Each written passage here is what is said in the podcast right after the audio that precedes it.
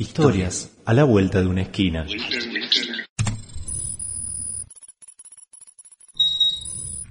Calle El Alambrador. Alma Fuerte, Rafael Sol, González. Calle Guayaquil, esquina Bolívar, barrio San Martín. Río Grande, Tierra del Fuego, Argentina. El 26 de julio de 1822, en la ciudad ecuatoriana de Guayaquil, se produjo el primer y único encuentro entre el venezolano Simón Bolívar y el argentino José de San Martín. se reunieron a puertas cerradas, sin la presencia de taquígrafos, ni asesores, ni ningún tipo de testigos. Nunca se supo exactamente qué temas trataron en esa reunión, porque además ninguno de los dos próceres se refirió jamás a los temas allí conversados.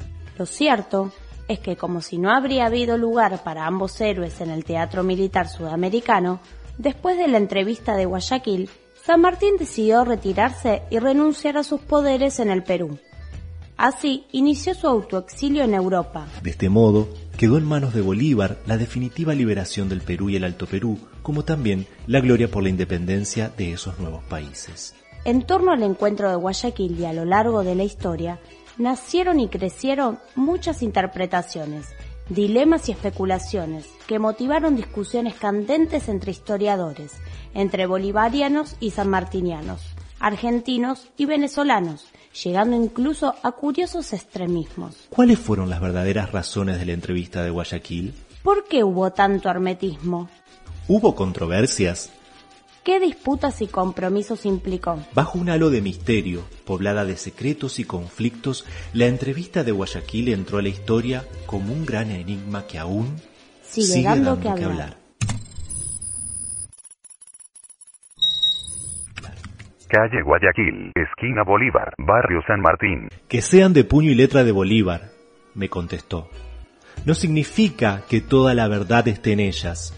Bolívar puede haber querido engañar a su corresponsal o simplemente puede haberse engañado.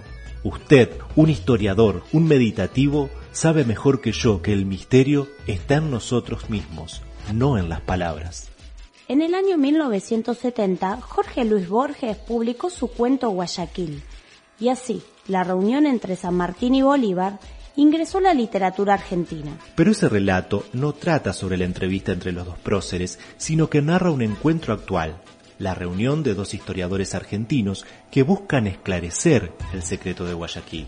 En el relato borgiano, ambos académicos se juntan para decidir quién será el intérprete de un documento que aparentemente resolverá el histórico misterio. Reunidos a solas, entablan un duelo de ideas y palabras, como el que quizás tuviera San Martín y Bolívar en Guayaquil, a partir del cual solo uno saldrá victorioso.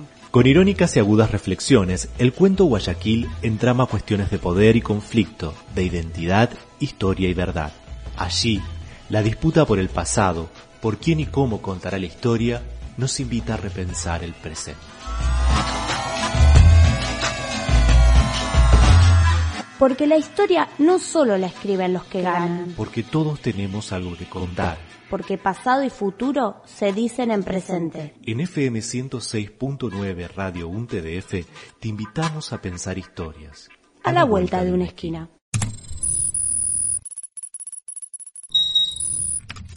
Guión Julio Rizo. Locución Noelia Mangín y Julio Rizo. Grabación y edición Noelia Mangín. Historias a la vuelta de una esquina. Una producción de FM 106.9 Radio Radio 1 TDF. TDF.